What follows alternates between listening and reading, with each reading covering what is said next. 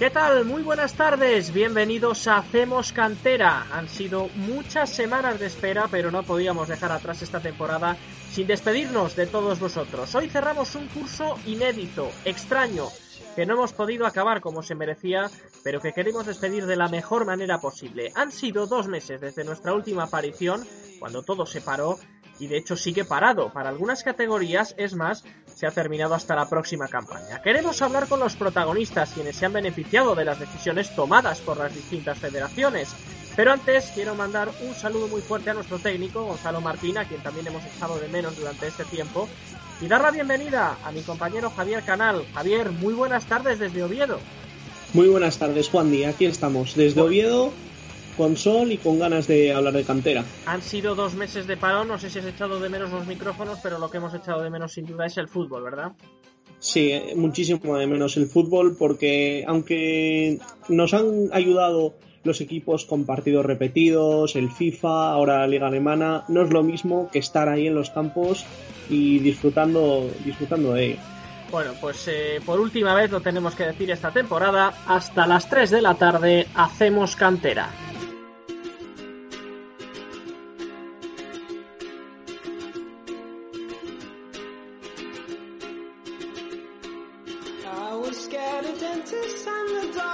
Pues en este último Hacemos Cantera vamos a hablar con varios de los protagonistas de esta temporada, empezando con uno primordial, porque es la noticia del año, esperemos que lo sea. El Promesas, el Real Valladolid Promesas se ha clasificado al playoff de ascenso a segunda división por primera vez en su historia. La noticia está clara, pero lo que quieren es subir a esa segunda división que sería todavía más histórico. Por ello, vamos a hablar con su capitán, Roberto Corral, para contarnos cómo están preparando ese playoff porque han comenzado ya este lunes después de pasar los test del coronavirus.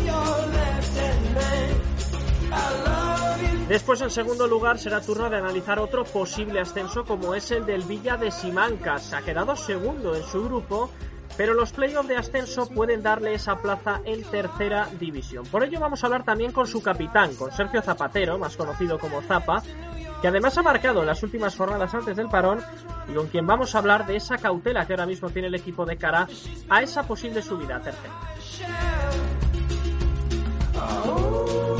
Por último, un ascenso ya sí confirmado es el del San Agustín va a vivir una temporada por fin en regional aficionado y es justo. Esto sí lo podemos decir, porque se lo merecía después de que hace dos años le arrebataran el ascenso que consiguió el Club Deportivo Navarres. Ahora sí lo va a poder hacer. La próxima temporada va a estar en esa regional aficionado y por ello vamos a hablar con su mister, con Dudu, de cómo han vivido esa decisión. Pues eso será en unos minutos, pero antes y por última vez este curso, vamos a repasar cómo han quedado las clasificaciones ahora y así terminadas.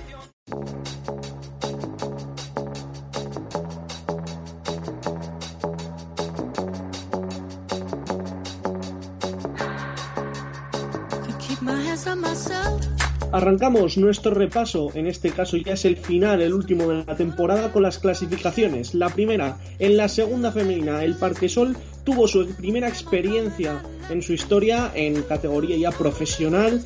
Consiguieron una permanencia holgada, quedaron décimas con 28 puntos, 7 victorias y 7 empates y 33 goles a favor. Pues efectivamente, y en otra categoría, en Segunda División B, hemos tenido al Real Valladolid Promesas clasificado para ese playoff histórico de ascenso a Segunda División. Ha quedado en cuarta posición. También estarán en ese playoff la Unión Deportiva Logroñés, que ha quedado primero, la Cultural Leonesa segunda y en tercera posición el Bilbao Athletic. En tercera división tenemos al Tordesillas que consiguió esa salvación por los pelos con 25 puntos, 4 por encima de la Bañeza que está en descenso, pero bueno, que al final gracias a, la crisis del coronavirus pues no hay descensos, no tenemos que lamentar nada. Ese Tordesillas que tuvo problemas para avanzar en la liga, pero finalmente consiguió salir de puestos de descenso justo antes de, todo, de toda esta crisis. Pasamos a la categoría de regional aficionado donde también estamos a la espera de qué ocurrirá con el Villa de Simancas que ha quedado segundo con 45 puntos a tan solo uno del Peñaranda pero de momento no tendría acceso a ese ascenso. Veremos qué ocurre al final. Tercero ha quedado la Cisternica, impresionante la temporada de los de Roberto García con 39 puntos, los mismos que en Mojados, no menos buena ha sido su campaña. El equipo de Garrido ha quedado ahí en esa cuarta posición. En décima ya tenemos que bajar para ver al Betis, que se ha salvado con 33, se ha salvado holgadamente, y después al Laguna en decimotercera posición con 31 y por último, nos tenemos que ir hasta la decimoctava posición para ver al universitario que se salva por la decisión de la federación, pero que ha quedado colista con 11 unidades.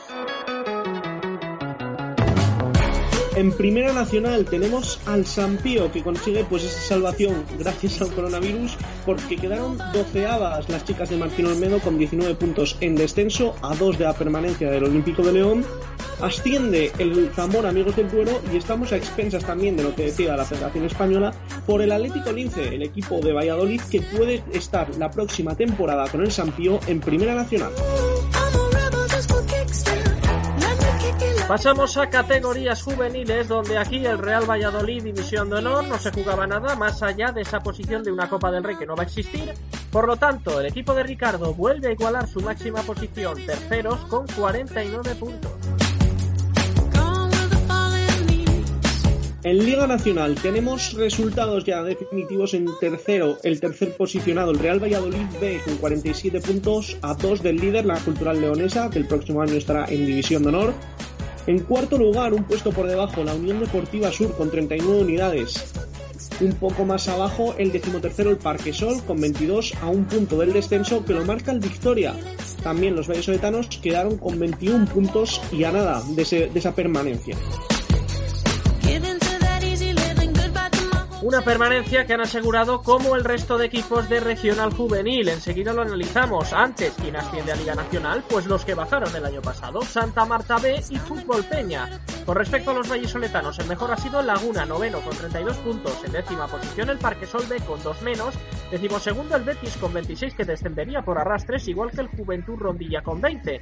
Quien no se libraría de la quema era Larces con tan solo 9 pero con esta decisión jugará un año más en una regional juvenil donde también estará el filial de la Unión Deportiva Sur que asciende desde provincial. Pues hasta aquí las clasificaciones de un año inédito, como decíamos antes. Ahora vamos a empezar con los protagonistas. Vamos a empezar con Robert Corral, el capitán del Gran Valladolid Promesa.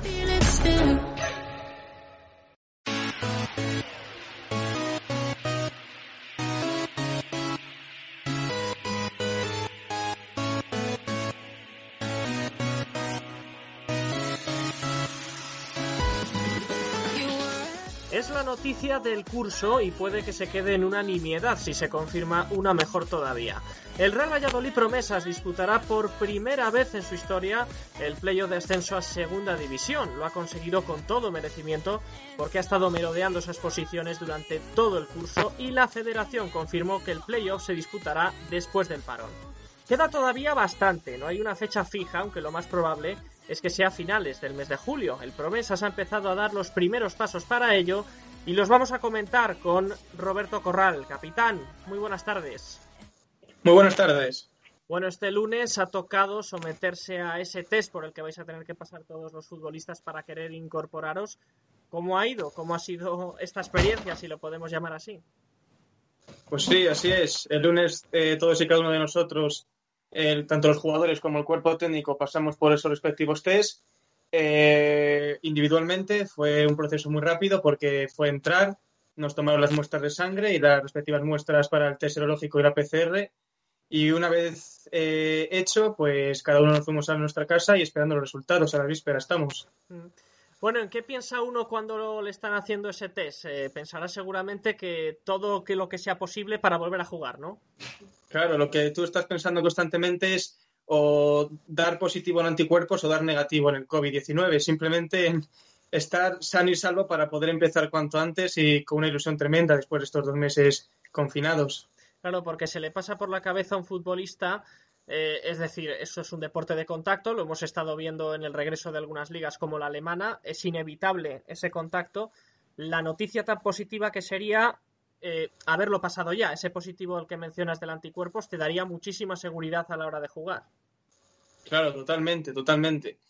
Eh, y sobre todo si tienes los anticuerpos IgG, si todavía sigues teniendo los IG, el, anterior anticuerpo, ahí todavía sigues teniendo restos del virus. Pero sobre todo eso, eh, una vez o haber dado positivo en los anticuerpos te dado una tranquilidad totalmente para poder llevar el proceso de todo lo que puede venir posterior. Mm. En cambio, si no, tienes que estar, pues eso, ser, ser igual lo más de prudente para, para evitar pillarlo ni transmitirlo a los demás. Bueno, te vemos muy puesto, ¿eh? En esto de, los eh, anticuerpos, de los IgM, eso es muy bien.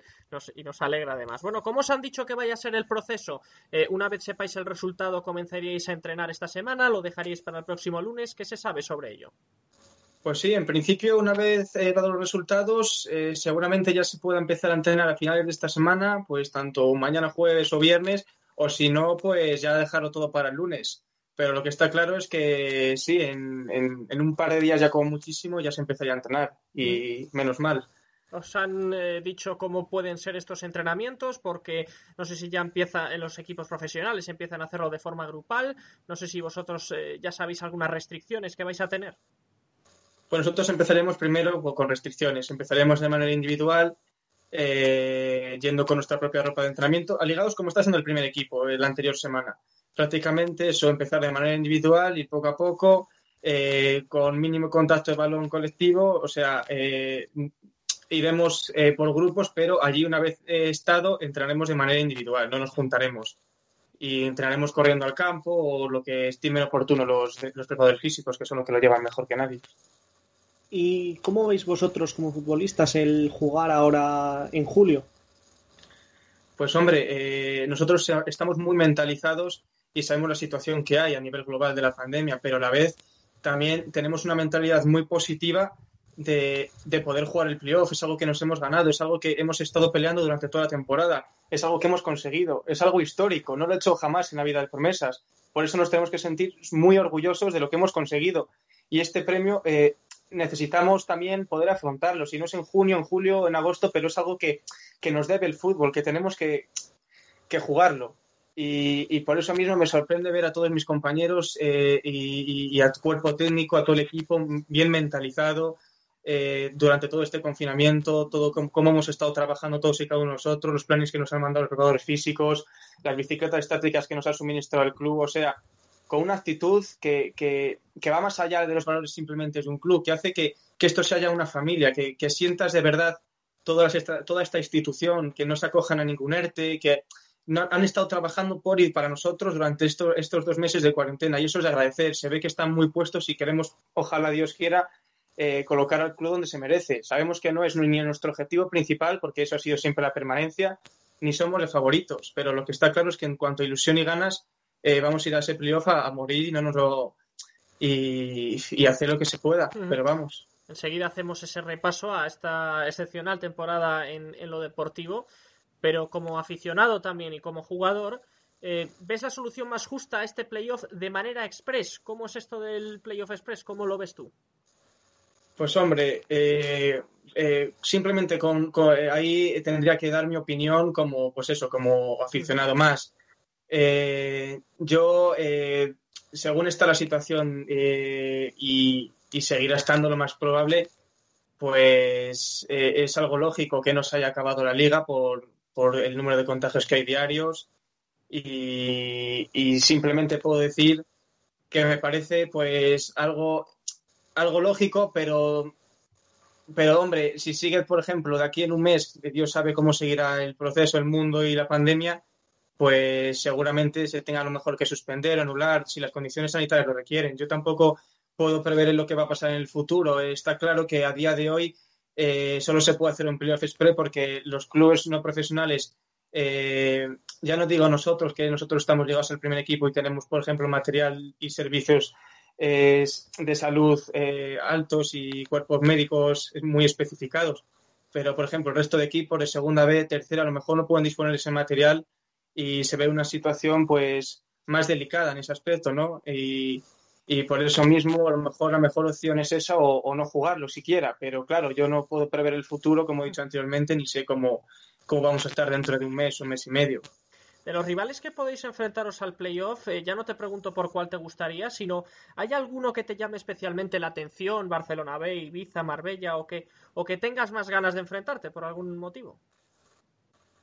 Pues hombre, eh, la verdad es que ya cuando llegas a este nivel, para jugar un playoff ya tienes ganas de jugar contra cualquier equipo, no tienes casi, no tienes digamos un favorito, todos son atractivos, todos tienen sus pros y sus contras, eh, tanto ya sea filial o equipo más veterano. Eh, sí que me llama también la atención por, por, eso, por un equipo al que ya me he enfrentado en Copa del Rey como el Marbella, que nos podría tocar también, o la Cultural Nuestra que ya le conocemos, pero ahora mismo no tendría, por ejemplo, equipo predestinado o destinado para, para decirte para cuál sería mejor para jugar. Pero ya a estos niveles, ya cualquier equipo que digas han sido líderes entre los cuatro primeros de, de los cuatro grupos de Segunda B. Durante la temporada hemos visto pues a un Real Valladolid promesas muy diferente al del año pasado. ¿Ha sido Javi Baraja determinante para, para este cambio? Javi Baraja, desde luego, ha sido uno de los determinantes. Han sido muchos más factores, pero he de decir que ha sido uno de los determinantes. Eh, además de la cohesión del grupo que ha formado, tanto él con ayuda de la dirección deportiva, ha sido extraordinaria. Ha formado un grupo de jugadores a la vez jóvenes y a la vez veteranos dentro de la edad de su 23.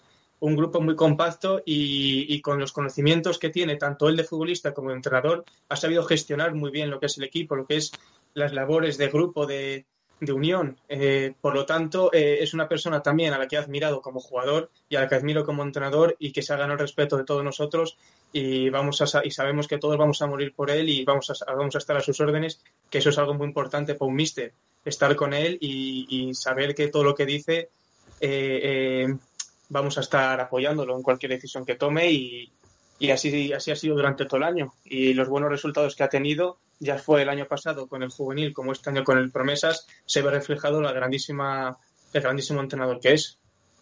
Y hablando de jugadores veteranos, pues tú eres uno de ellos y este año has superado la centena de partidos con el Promesas. ¿Cómo, cómo viviste ese momento? Pues lo viví como un dato más. Eh, ya sí que es verdad que son muchos años que llevo en el Real Valladolid Promesas eh, mi primer partido fue siendo juvenil contra el Celta de Vigo allí y el, el partido número 100 también fue contra un filial, contra la Real Sociedad de allí. Eh, son datos, en el fondo, en el fondo reflejan el, el, buen trabajo que has estado haciendo para poder conseguir esos, esos partidos, porque son bastantes, y la experiencia que has podido llegar a tener. Por eso mismo yo, como veterano, y puedo decir que he estado cinco años en el Promesas, peleando siempre por la salvación y por números pues más bajos, eh, lograr eh, optar por una oportunidad como esta, que no se ha conseguido jamás, y ser uno de los representantes del equipo, pues puede, pues hombre, te sientes orgulloso de ello y te hace sentir una motivación extra para afrontar lo que viene. Cuando, cuando hablamos del promesa solemos comparar eh, la, vamos, la diferencia entre el grupo primero y el grupo segundo. Tú que, como dices, eres uno de los veteranos, Puede que la gente vea más fácil el grupo segundo, a la vista están los, eh, los resultados, pero a ti, en lo personal, ¿en cuál te ha gustado jugar más? Porque una cosa es que sea fácil y otra es que te llene más jugar contra algunos equipos.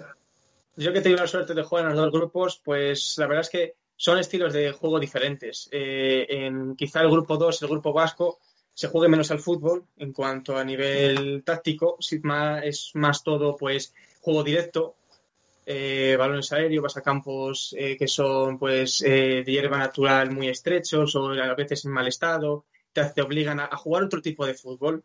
En cambio, a lo mejor el grupo 1 puedes optar más con la posesión del balón, puedes asociarte más, pero en el fondo eso no es excusa. En el fondo el fútbol es fútbol y, hay que saber adaptarse a todos los escenarios y a, a todos los métodos y formaciones de, del sistema y, para mi opinión no es que haya ningún grupo fácil ni difícil, son, son diferentes en cuanto a lo mejor estilo de, eh, de fútbol, pero son todos muy apetitosos de jugar.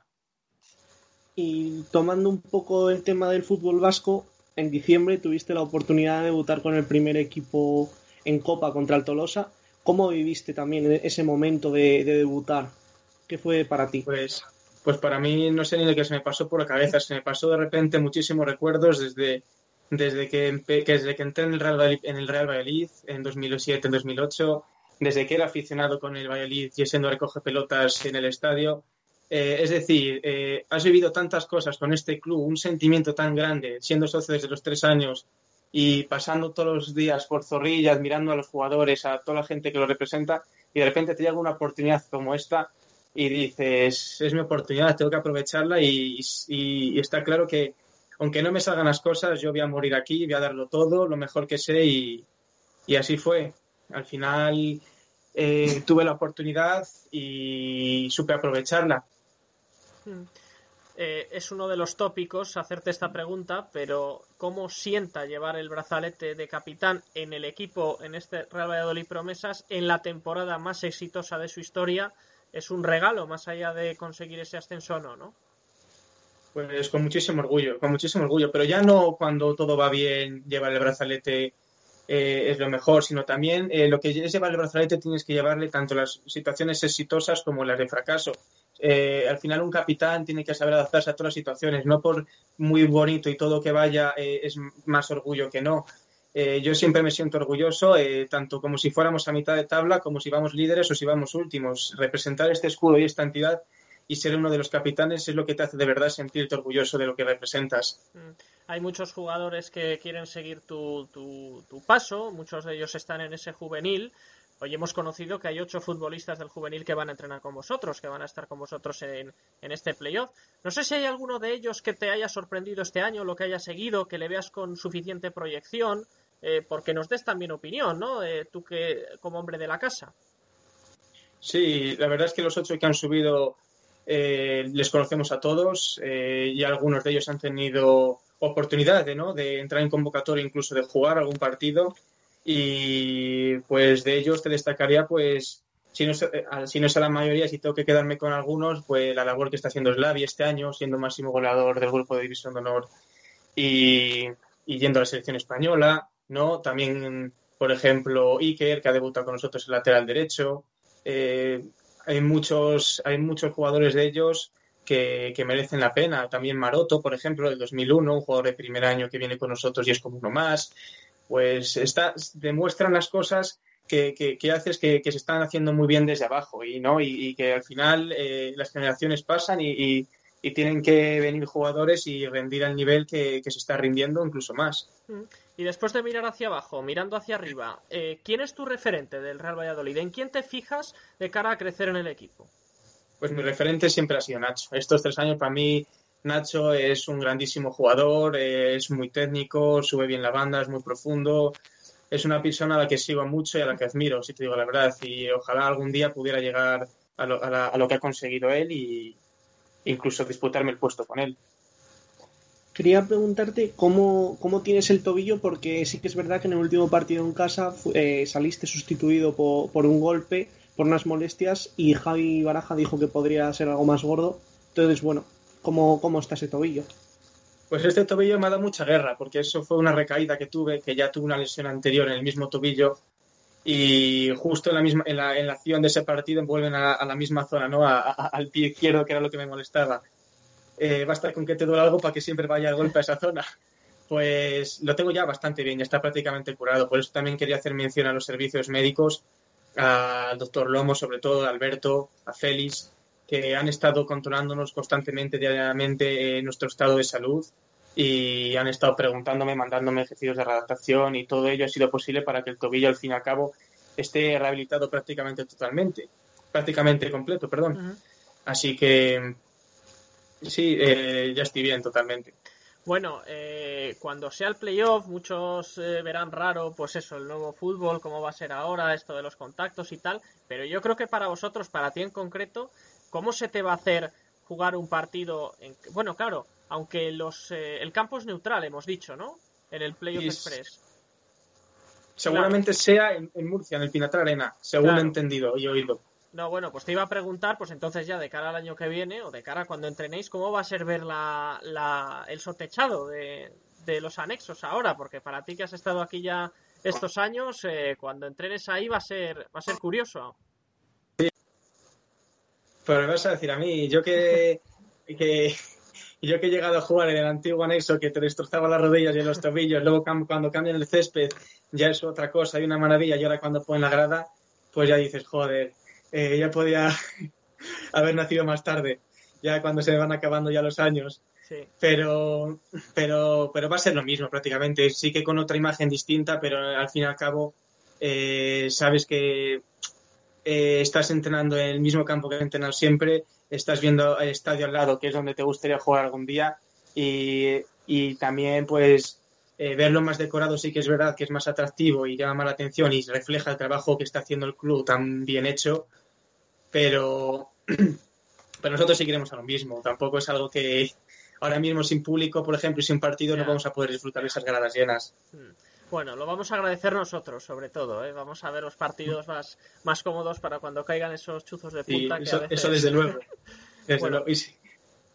Así que bueno, ya disfrutaremos, esperemos, eh, el año que viene. Roberto, muchísimas gracias por estar con nosotros, por comentarnos, bueno, pues cómo se prepara este, este playoff tan importante para el club, que además se va a celebrar después de que el Real Valladolid, lo, lo tenemos clarísimo, haya sellado esa permanencia.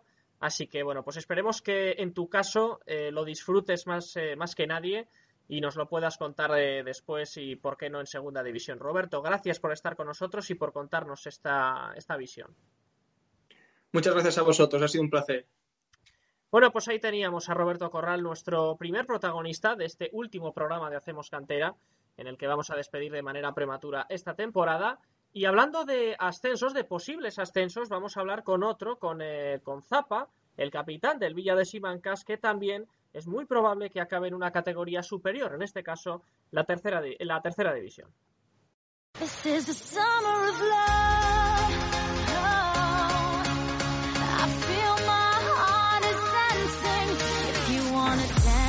Si la temporada del Promesas es para enmarcar, más aún si se consigue el ascenso, la del Villa de Simancas no será para menos. No es oficial, pero los vallisoletanos jugarán con casi toda probabilidad el año que viene en tercera división. Así lo dice la reglamentación, pero habrá que esperar a que se disputen los playoffs para corroborarlo.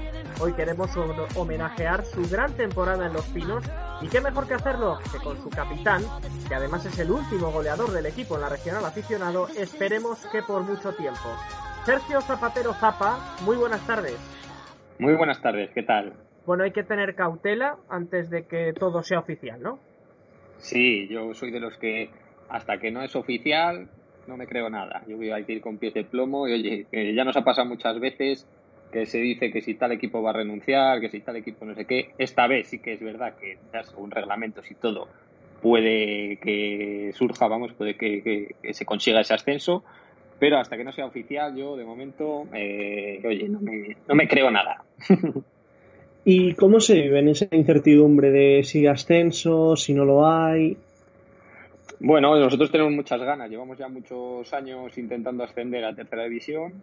Eh, no es nada fácil eso, ya que, oye, es difícil que un equipo se mantenga tantos años ahí arriba como llevamos desde que descendimos a intentar volver por unas situaciones u otras pues siempre han ido equipos muy fuertes eh, que nos ha tocado a nosotros en ese grupo, un grupo B, y no hemos conseguido. Así que, oye, ojalá, ojalá consigamos por fin ese ascenso. ¿Cuántos años llevas ya en el, en el Simancas? Pues 12, este año he hecho el, 12. Sí. 12 años. 12 temporadas. Sí, señor. Y, y, notabas que este año era, no te digo ya más probable, pero sí que como que el objetivo estaba un poquito más marcado que algún otro año o ha sido parecido? Mm, este año mm, la liga ha estado mucho más igualada, ya se ha visto. Entonces este año sí que se podía, eh, a nada que despuntase algún equipo, pues eh, se iba a ir. Eh, pasó con nosotros en, al principio de temporada, que ganamos cinco partidos seguidos y nos fuimos bastante, luego pegamos ahí un pequeño bajón, pero ahora ya estábamos otra vez sacando ya puntos al tercero y cuarto, incluso ya habíamos conseguido pillar a, al Peñaranda. En cuanto ganabas cuatro o cinco partidos ya te, te vas. Entonces era una liga igualada, no mm, diferente al resto, otros años que ha habido unionistas, salmantino, que esos eran, ganaban absolutamente todos los partidos, era muy difícil que empatasen y prácticamente imposible eh, perder, entonces esos equipos ya se iban y tenemos el handicap del grupo B que siempre solo sube uno, entonces es muy difícil eh, ascender en el grupo B de Castilla y León. ¿Y a qué crees que se puede deber esta, esta igualdad este año en, en regional aficionado? Bueno, eh, no sé exactamente qué ha podido pasar, pero bueno, se han dividido los equipos de Valladolid, han, estado arriba muchos. Eh, es muy difícil conseguir aquí en Valladolid un equipo muy puntero en regional porque cada jugador pues se va a su equipo cercano, donde tenga los amigos, entonces es muy complicado que en el grupo de regional, que es un grupo que no se paga absolutamente nada y no puedes ofrecer a un jugador que venga a tu equipo a decir, oye, vente a este equipo que tenemos este proyecto, se lo podemos presentar. Puede decir que sí, puede decir que no. Pero vamos, es algo que los jugadores se dividen entre los equipos, entonces la liga está muy, muy igualada. Mm más allá de, de, lo que de lo que va a suceder al final de lo que decida eh, de lo que se decida con los playoffs y tal lo cierto es que lo que estaba estipulado es que al final suba el, el, los que dicen la, la, liga es decir en este caso el primero y el mejor segundo en el que no se encontraría Simaca yo quería preguntarte mm. eh, ¿Lo veías justo esa decisión, esa primera decisión, sin jugar, por ejemplo, un playoff o un partido entre los dos primeros? ¿Tú qué veías como solución más justa?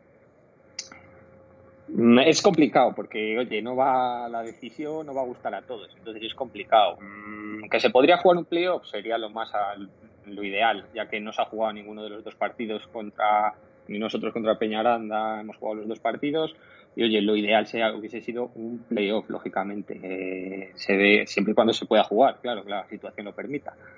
Eh, pero es una, es una situación muy complicada, claro, es muy complicada porque si cortas en el tercero se te va a quejar el cuarto, o sea, es muy, muy, muy difícil de, de, hacer. Pero bueno, sí que hubiese hecho un playoff, lógicamente, ya que realmente estábamos un gol. Nosotros estamos a un gol de poder haber celebrado el ascenso ahora mismo. Un gol nos hubiese permitido empatar o ganar algún partido y ya estaríamos ahí. Entonces era, sería muy, muy injusto el no, el no ascender de esta manera. Mm.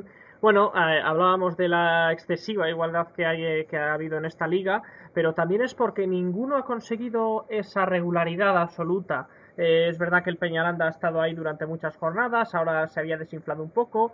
Vosotros habéis tenido esa regularidad en casa, pero fuera también os costaba en algunos partidos a priori un poco más sencillos. ¿Tienes la sensación de que si se llega a conseguir esa regularidad que os ha faltado, estaríais ahora mismo en esa primera posición con holgura? Sí, hombre, ya ves, estando a, un punto, cogimos una mala racha de cinco o seis partidos, nos costaba hacer mucho gol, eh, entonces es lo que más nos ha perjudicado. Pero bueno, yo siempre digo que en esta división el equipo menos goleado es el que asciende. Eh, nosotros ya llevamos, éramos los menos goleados. Mm. Y ahí estaba que íbamos ya hacia arriba, oye, estábamos en auge, hacia arriba, a un punto nos hemos quedado y oye, sería una mala situación el no ascender por ese motivo y pese, pese a no anotar muchos goles, porque tampoco es que tengáis una cifra voladora muy grande, habéis sido muy resolutivos. Sobre todo por lo que comentabas, por esa, esa buena defensa, porque son, si no me equivoco, 20 goles en contra. Sí, es eh, Pablo, la verdad que lo trabaja muy bien el bloque defensivo. Y, bueno, es lo que nos ha permitido que con un gol ganásemos partidos 1-0 ahí, que nos costaba meter un golillo, pero ah, finalmente conseguimos esos tres puntos con 1-0, 2-1. Pero lo que digo, si al fin y al cabo mantienes la portería cero, a nada que un balón parado al final del partido, cualquier cosa te puede permitir meter un gol y, ganar ese partido. Lo importante es la portería cero y los resultados de 5-4, 5-3 que ya se han dado en otras ocasiones eran complicados. Es complicado mantener la regularidad cuando no tienes esa, ese nivel defensivo. Bueno, no habrán sido muchos goles, pero lo que sí estamos descubriendo es la faceta goleadora de Zapa en las últimas jornadas. Qué lástima que justo se haya eh, cortado la temporada, porque el último gol, lo decía antes, el último gol de este Villa de Simancas es tuyo y el último gol en Los Pinos también es tuyo y de qué manera, porque se consiguió un triunfo muy sufrido en ese último partido en Los Pinos, ¿no? Sí, así es. Antes metía bastantes goles, ahora ya cada vez menos, lógicamente. Pero bueno, ahora que había metido estos dos últimos, pues justo igual. Llegó este tema y, y, nos ha cortado tanto al Simancas como a mí poder meter algún golillo más. Mm. Ha sido ese uno de los momentos más emotivos de la temporada porque estabais también con la oreja puesta en ese partido del Peñaranda que al final acabó perdiendo, creo que contra el Favero, eh, y sumasteis esos tres puntos. Eh, ¿Fue un momento emotivo? ¿Qué momentos emotivos recuerdas eh, más de esta temporada en tu caso? Sí, yo creo que muy ha sido el más importante contra el Ciudad Rodrigo. Eh, ya que meternos ahí, meter en el momento que se veía el partido que no íbamos a meter gol, nos estaba complicando y en una jugada de repente en el minuto 75 o así, meter un gol que sea el 1-0, ganes el partido, Peñaranda pierda, eh, ya te metas a un partido de Peñaranda, pues creo que fue el momento más importante de la temporada, lógicamente. Eh, no es oficial todavía, pero seguro que se os ha pasado por la cabeza pues esa sensación de que de, jugar en tercera división. ¿Qué, ¿Qué es lo que más os motiva de esta tercera división de cara a ascender? En tu caso, ¿qué es de lo que tienes más ganas? ¿De visitar algún campo en concreto? ¿De conocer lo que es la tercera? ¿De qué? Mm, el salto de región a tercera división es grande. O sea, es grande ya no solo eh, a nivel de jugadores y demás, sino se profesionaliza mucho todo. Ya sale mucho más en prensa, hay ruedas de prensa, visitas a equipos históricos, estadios importantes. Entonces, a mí lo que más me gusta pues es disfrutar todo ese año como el que vivimos que es para un equipo como un pueblo como Simancas, mm, de esas características tan pequeño, visitar eh, pues el campo del Ávila, el campo, todos esos sitios, pues es muy importante y es, muy bonito, sobre todo la gente que yo ya lo he vivido, hay gente que todavía no lo ha vivido y cuando lo viva va a ver que es una pasada, es una pasada poder, poder llevar eh, un equipo humilde como es Simancas por todos los campos de, de Castilla y León en tercera división. En la última llamada que te hicimos, en el 2018, eh, decías que habíais pagado un poco la novatada en tercera ese, ese año con el Simancas. ¿Qué crees que habría que cambiar este año si se da ese ascenso para no pagar esa novatada? Mm, yo insisto en lo anterior, sobre todo un bloque defensivo muy fuerte, eh, intentar la portería cero cada partido y a partir de ahí crecer. Los goles pueden llegar en cualquier momento, pero sobre todo un bloque defensivo muy fuerte. Aunque no tengas el, eh, un juego bonito y demás, mm, yo siempre recuerdo también la temporada que subió el Palencia, creo que mm, te veías los resúmenes y sacaban de centro, lo primero que hacían es diagonal largo. No tocaban ni daban pase atrás ni nada. Sacaban de centro diagonal. Y ahí estaba el ascenso. Al fin y al cabo en tercera el que quiera tocar y demás, puedes tocar, es muy bonito. Nosotros, me acuerdo del año, sí que es verdad que disfrutas jugando un montón, mm, pegábamos algún baño por ahí, algún equipo eh, futbolísticamente, pero luego cometíamos un error defensivo y 1-0. Cometíamos 2, 2-0. Aquí no hay, no hay errores. Como haya un error en tercera división es gol y, te perjudica bastante. Y si finalmente se da ese, ese ascenso, que estamos a expensas de, lo que suceda en, en ese playoff, eh, ¿Cómo lo vais a celebrar desde casa? Porque supongo que sea un poco extraño. Sí, es un poco extraño, sería un poco extraño. Pues lo dejaremos pendiente seguramente para, para cuando nos podamos juntar todos, eso seguro, vamos. Desde casa un poco complicado, pero bueno, sí que nos llamaríamos algo seguro. Pero vamos, lo dejaríamos seguro, seguro para, para, para cuando nos dejen salir de esta situación. Bueno, en ese brindis eh, telemático queremos estar, ¿eh? Perfecto. Bueno, eh, bueno, supongo que el año que viene tienes garantizada la continuidad, ya has decidido que vas a continuar. Sí, sí, yo sí, siempre y cuando me quiera, siga queriendo el, el club y el equipo, yo sí que seguiré otro año más seguro, vamos. Después de este confinamiento, ¿cómo tienes pensado trabajar en verano? Porque, ¿cómo va a ser tu plan de ejercicio? Porque, claro, los entrenamientos seguramente ya volverán preparando la, la temporada, la pretemporada. ¿Cómo lo tienes pensado hacer eh, en vista de cómo estamos? Pues oye, sí que me gustaría plantearme un poco organizarme, salir a correr, salir en bici, un poquito organizarme ya que si subimos requerirá lógicamente de más físico, todo en tanto partidos, a nivel de partidos y todo. Entonces sí que me gustaría organizarme. Tengo la suerte de que normalmente sin hacer mucho me conservo bien y, suelo tener físico, pero vamos, eh, cada vez me cuesta más, ¿eh? cada vez me cuesta más.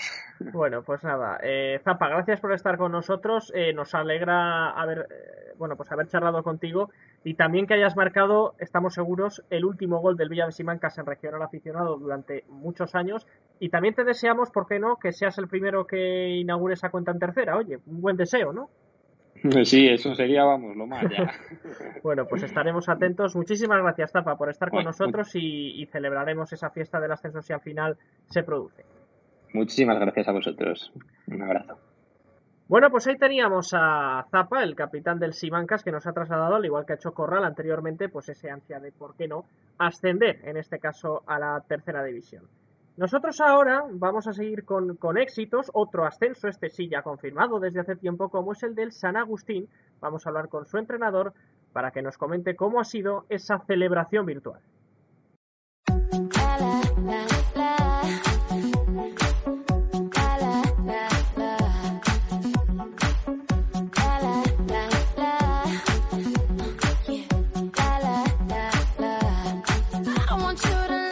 Vamos a concluir este turno de entrevistas. Hemos hablado con equipos que han estado todo el confinamiento esperando a ver qué ocurría con ellos, pero ha habido uno que tuvo que esperar muy poco para saberlo. El 19 de marzo el San Agustín recibió la confirmación de que la próxima temporada jugará en regional aficionado. El Tribunal Superior de Justicia de Castilla y León le dio la razón en el recurso presentado ante la polémica de su partido ante la Pedraja de hace dos años que le privó de subir entonces. Este año lo consiguió, aunque es cierto que cuando llegó este parón obligado, el equipo entrenado por Eduardo, más conocido como Dudu, ya se encontraba en primera posición. Dudu, muy buenas tardes.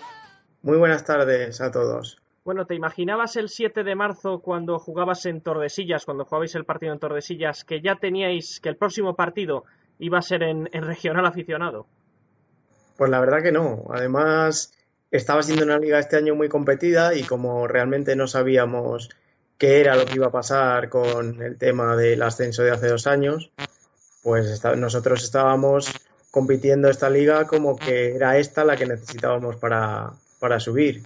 Y estaba siendo muy, muy competida y vamos, ni por asomo nos podíamos eh, pensar que el siguiente partido iba a ser en regional. Bueno, vosotros sois los únicos que, no habéis estado todo el confinamiento a la expectativa de, qué iba a pasar con los ascensos, con los descensos, porque ya estaba todo decidido cuando sacaron esa resolución. Así que supongo que habéis estado más tranquilos, ¿no? Durante este confinamiento. Sí, la, la verdad es que sí, que se puede decir de una forma, se puede decir así.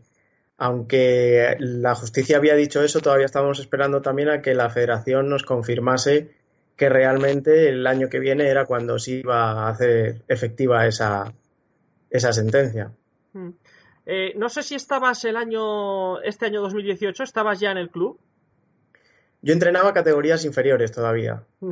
Eh, ¿Viviste un poco cómo fue la situación? Por si nos puedes contar lo que ocurrió en ese 2018 con ese partido con la Pedraja. Sí, bueno, la situación fue la siguiente. El club en aquel momento estaba teniendo muchos problemas con lesionados y tuvo un problema importante durante el fin de semana ese en el que no, había gente para poder competir eh, ese partido contra la Pedraja. Entonces se pidió el aplazamiento del partido, que en una primera instancia fue concedido por la federación. Luego, esa misma semana, eh, fue revocada esa, ese aplazamiento, por lo que se tuvo que jugar el partido, a lo cual el, club no se presentó porque no había, no había jugadores para ello. Eh, esto conllevó a que se le quitaron los tres puntos al equipo y, se le dio el partido por perdido. Eh, se reclamó y, se dio la razón al club en el sentido de que en una primera instancia se había dado el aplazamiento porque realmente no había jugadores con los que jugar. Entonces se tuvo que jugar aquel partido en el cual el, club, el equipo ganó 1-2 allí en la Pedraja y al final consiguió el título de liga. Eh, la sorpresa fue que el Tribunal del Deporte de Castilla y León, una vez concluida la liga, volvió a revocar esos tres puntos y le dio el ascenso al Navarres en lugar de San Agustín. ¿Cómo vivisteis vosotros ahora en marzo la, la decisión del juzgado que os daba el ascenso? ¿Para vosotros es justa? Bueno, para nosotros, realmente nosotros estábamos defendiendo desde el principio eh, lo que había pasado, que es que la federación en la primera instancia había dado la razón al club en el sentido de que no había jugadores para poder disputar el partido con la suficiente competitividad y se había dado el aplazamiento. Eh, luego cambiaron la, cambió la situación y el parecer de la federación, quitaron el partido y luego eh, le volvieron a dar. Entonces nosotros estábamos muy tranquilos con todo lo que habíamos hecho y realmente nosotros pensábamos, como así al final ha sido, que teníamos la razón en lo que, en lo que pedíamos. Bueno, aún así habéis estado en primera posición, ha sido, es verdad, una, una lucha constante con el Río Seco, también incluso el Parque Sol llegó un momento en el que se metió ahí en, en esa lucha de primera división, pero bueno, habéis acabado el parón en primera posición, con lo cual habríais ascendido igualmente en lo deportivo. ¿Cómo ha sido esta temporada? Pues si ves la clasificación, estaba siendo una temporada muy, muy competida. Nosotros al final ganamos la liga con 42 puntos y segundo clasificado está con 41, tercero con 40 y cuarto con 38. O sea, estaba siendo muy competida. Y que es verdad que para nosotros los inicios pues fueron complicados, ¿no? Porque nosotros, el cuerpo técnico, éramos entero nuevo, había 13 jugadores nuevos, entonces al principio de liga había sido muy complicado para nosotros. Sí que es verdad que creo que si miras los números también estábamos siendo los más regulares porque solo habíamos perdido dos jornadas, Al final ahora prima otras cosas más que lo deportivo y seguramente mucha gente considerará que esto es injusto, eh, sobre todo los que están segundo y tercero, pero bueno, al final creo que si se acaba así la liga también es lo más justo si no se puede seguir porque al final es el que ha sido el más regular durante las 22 jornadas que se lleva hasta ahora. Y hablando de regularidad, en esos 22 partidos solamente 19 goles en contra y dos derrotas. La defensa ha sido clave esta temporada, ¿no? Realmente es una de las, de las facetas que más hemos trabajado durante el principio de año, ya que como te digo éramos muchos jugadores nuevos, cuerpo técnico nuevo y el cuerpo técnico veníamos de, entrenar al filial el año pasado, que conseguimos ganar la liga de tercera. Y también nos basamos mucho en el hecho de que para nosotros una de las cosas más importantes era, lo primero, tener la portería a cero o intentar encajar lo menos posible. Y también durante esta temporada pues se ha visto que apostabais por, por jugadores del B, del equipo que teníais el año pasado, ¿Cuesta a veces apostar quizás por gente joven en estas categorías como provincial en las que los equipos tienen mucha experiencia? Seguramente para mucha gente cueste, porque realmente el salto que hay, parece que no, pero el salto que hay de una división provincial a otra es muy alto, porque ahora mismo en primera provincial hay gente compitiendo que no quiere competir en categorías más altas, es decir, el nivel es muy alto. Nosotros eh, lo bueno que teníamos es que habíamos llevado a ese equipo el año pasado al filial, entonces les conocíamos a todos. Por eso hemos sido capaces de tirar mucho más de ellos sin miedo ninguno porque sabíamos que en cualquier momento eh, iban a competir como nosotros queríamos que compitiesen. Lo decías antes, eh, cuando decías, bueno, pues habrá equipos que piensen que esta decisión de que, de que haya el ascenso es, es injusta. te pregunto ya, e, extrapolándolo al resto de categorías, ¿Ves justo que se haya decidido tanto que haya un ascenso como que no haya descensos? ¿Tú habrías optado por otra vía? A ver, es una, realmente el que ha tenido que tomar la decisión no ha sido una decisión fácil, ni para bien ni para mal. Y la decisión que tomase iba a ser injusta o bien para unos o bien para otros. Yo realmente viendo la situación que hay en el país y no solo lo deportivo, sino que ahora mismo lo que importa es lo que importa y es la salud, realmente creo que sí que es lo más justo acabarlo en este momento tal y como están las clasificaciones, ya que en todas las ligas se ha superado con creces el final de la primera vuelta, se han jugado varios partidos de la segunda vuelta y entonces ahora mismo creo que lo más justo es primar esa regularidad. Sí que es cierto que en algunas ligas a lo mejor el tema de descensos había gente que ya estaba con muy pocos puntos y que a lo mejor sí que se podría extender para no desequilibrar tanto las ligas al año que viene en número de equipos, pero creo también que es más difícil decirle a un equipo que te tengo que descender por la situación que hay que darle una alegría por el ascenso. Por lo tanto, creo que al final, dentro de la dificultad de la decisión, creo que es lo mejor que han podido hacer. ¿Os queda el amargo sabor de boca de no haber podido terminar la temporada en el campo, de no haber podido demostrar ese liderato en el campo y, por supuesto, el de no celebrar ese ascenso con, la gente? Por supuesto que sí, porque al final eh, está claro que hemos ganado la liga y que al final, como te digo, mucha gente lo considerará injusto y lo justo realmente hubiera sido haberla acabado las ocho jornadas y haber conseguido competir y ganar la liga en las 30 jornadas. No se ha dado la circunstancia y realmente nos hubiera gustado poder disfrutarlo con la gente, no hemos podido celebrarlo nosotros juntos tampoco. Entonces, bueno, dentro de la excepcionalidad, creo que ahora mismo estamos esperando todos a poder juntarnos primero con nuestras familias, con nuestros amigos y una de las cosas que haremos también será celebrarlo todos con la, la gente, este título que hemos conseguido. ¿Y cómo ha sido el trabajo del equipo durante este confinamiento? ¿Habéis seguido algún tipo de ejercicios con ellos o algo? Pues al principio, como no sabíamos eh, cuánto iba a durar esto, si, iba a volver a competir o, si no, sí que estábamos intentando llevar un, trabajo individual de cada uno en su casa. Así que es verdad que no es fácil entrenar en casa y no se parece en nada el trabajo que puedas hacer en casa con el que puedas hacer en el campo de trabajo de grupo y demás. ¿Y cómo se gestó la decisión de renunciar a vuestros sueldos, tanto entrenadores como gente que trabaja dentro del club para ayudar en la lucha contra el coronavirus? Pues al final el tema fue que estábamos viendo todo lo que estaba pasando, que no estaba llegando el material sanitario mm, en la forma en la que considerábamos que teníamos que llegar y desde el club consideramos la sección de fútbol que teníamos que hacer algo también para ayudar. Eh, entonces eh, hubo una reunión entre todos los entrenadores de, la parte de la sección de fútbol y decidimos entre todos que íbamos a donar el sueldo para, para específicamente para la compra de material sanitario para intentar ayudar en lo que pudiéramos en esta situación. Mm. Hay que recordarlo que el San Agustín, el club, donó 2.000 euros a la Junta de Castilla y León, eh, con ese motivo por el que tú nos decías. pensando en la temporada que viene, porque claro, ahora mismo es difícil hacerlo. Eh, ¿Cómo la ves también en este tema, en el tema sanitario, en el tema de, medidas de, higiene? ¿Qué se te pasa por la cabeza ahora pensando en eso? Pues ahora mismo es difícil pensarlo, yo creo, para todo el mundo, siquiera pensar más de dentro de una semana. Entonces, realmente yo creo que nadie sabe cómo va a poder vivir en el mes de septiembre, octubre, que es cuando deberían de empezar las ligas tendremos que esperar a ver qué decide la federación, sobre todo en cuanto es el inicio de la liga y luego qué medidas de higiene hay que tomar. Está claro que no va a haber test, no va a haber cosas como están haciendo en el fútbol profesional, entonces será mucho más difícil controlar el que todos estemos sanos y el que todos podamos controlar el no contagiar. Entonces yo creo que tardaremos en volver a llegar a esa normalidad para poder competir en lo que es el fútbol regional y provincial ¿Qué es lo que más os motiva de la regional aficionado? Bueno, pues es una categoría nueva para el club. Muchos jugadores y entrenadores ya la hemos pisado con otros clubes y demás.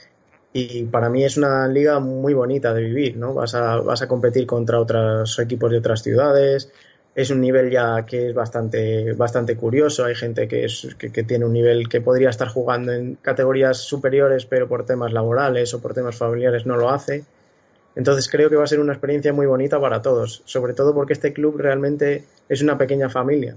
El equipo aficionado realmente tiene una historia solo de, 12 años y empezamos desde lo más abajo y ya se han conseguido eh, ascensos y ligas para poder llegar a, esta división y estoy seguro de que lo vamos a disfrutar al máximo. Claro, porque es lo que decías tú, es complicado que al, dar, al subir un escalón más, pues haya ese compromiso, porque hay mucha gente que le costará por el tema de trabajo, porque lo tenía como un segundo plano. Ahora estando en regional, supongo que algunos va a haber que cambiar un poco el chip, ¿no? Ahora son viajes más largos, como nos decías también. Es otra cosa esto, ¿no? Efectivamente, habrá gente que después de una jornada laboral larga no esté dispuesto a lo mejor a entrenar dos, tres días a la semana y luego el fin de semana realizar un viaje que te come casi un día, a lo mejor si es un viaje de los largos, un día de, viaje. Entonces ahora mismo lo primero que estamos haciendo es eso, precisamente tantear a, la base que tenemos del año pasado para ver si ellos quieren seguir y a partir de ahí empezar a contactar con gente que esté dispuesta a hacer este sacrificio, porque realmente la gente de aquí no gana dinero, entonces es un sacrificio que lo haces porque te gusta y porque quieres realizarlo. Entonces, tienes que estar dispuesto a ello. Mm. Bueno, ya por último, como les hemos preguntado a los otros protagonistas que hemos tenido hoy en este, en este último programa especial, ¿cómo estás eh, viviendo el fútbol estos días? Eh, ¿Estás viendo partidos? ¿Ahora te estás enganchando a la liga alemana como estamos haciendo todos? ¿O cómo estás eh, con ese mono de fútbol?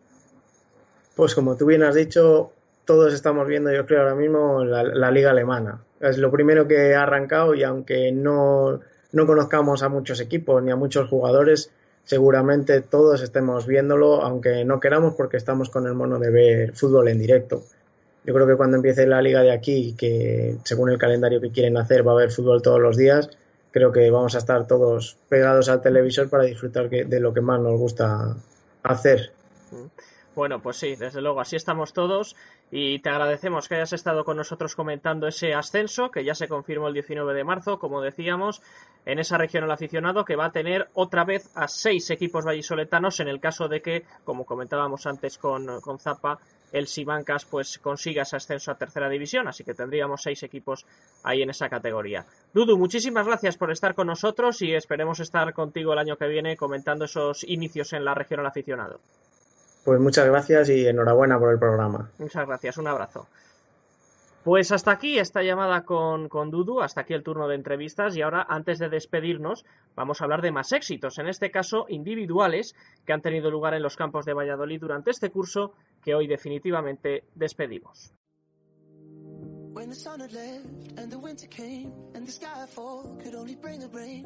No queremos terminar de otra manera que no sea con éxitos, como hemos dicho, de forma individualizada y de cara al gol. Este año han salido del cascarón unos cuantos goleadores de nuestra provincia, desde categorías importantes como la Liga Nacional Juvenil hasta la categoría de infantiles. Ellos nos van a contar lo bien que les ha ido la temporada, aunque no hayan podido redondear esa cifra en las últimas jornadas.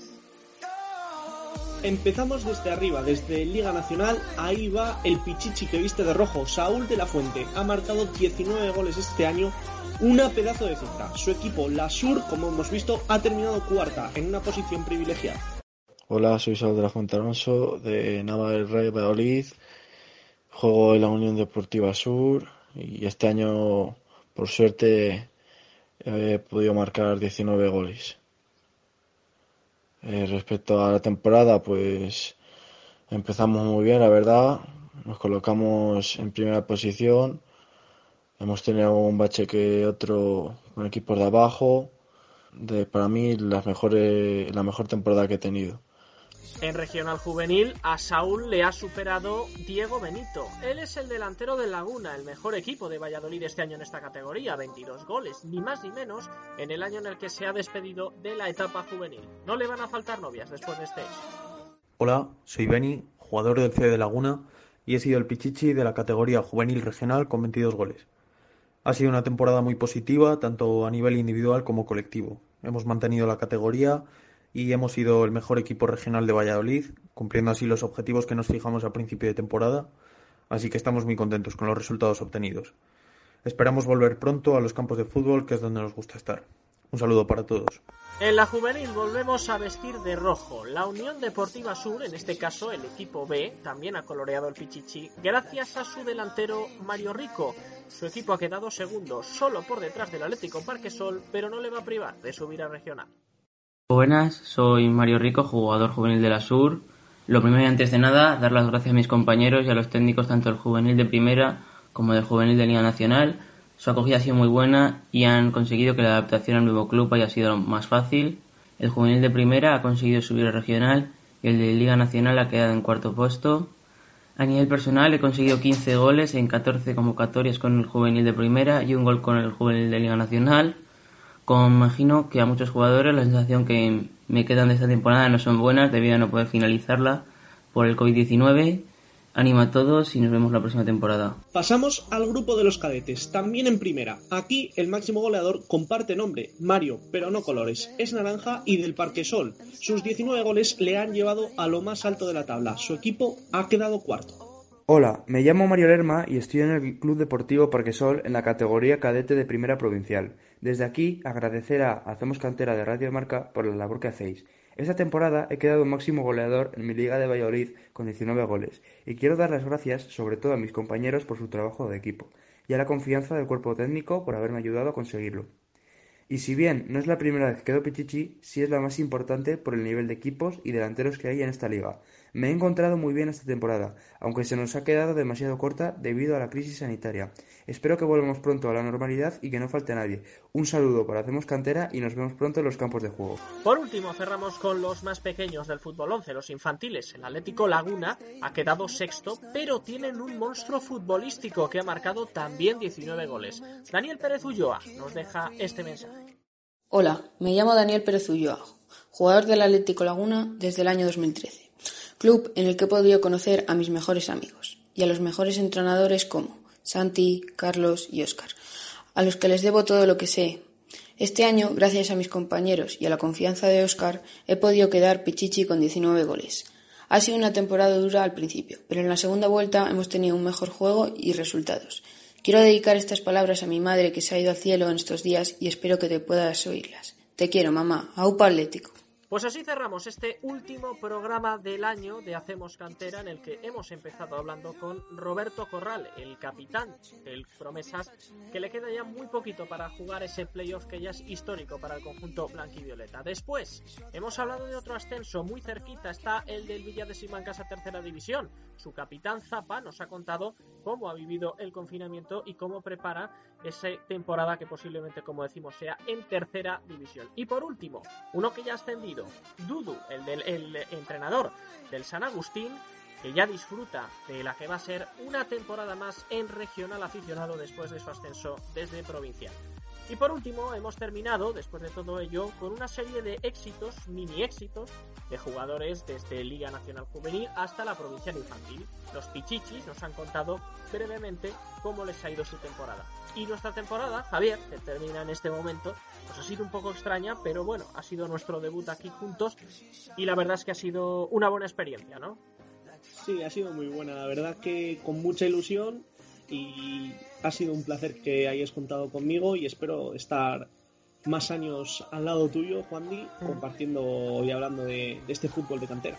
Bueno, pues eh, lo mismo puedo decir, veremos cómo avanza el verano, veremos cómo avanza esta, bueno, pues esta situación hasta llegar al mes de septiembre cuando veremos, ojalá, todo el fútbol vuelva a la normalidad. Javier, gracias por este programa, gracias por este año. Muchísimas gracias Juan Di, gracias también a Gonzalo y eh, por la técnica y bueno, a todos los oyentes. Eso es, por supuesto, y a todos los oyentes que han estado ahí semana tras semana. Esperemos oírnos, porque no, y si Dios quiere, el próximo año. Mucho ánimo.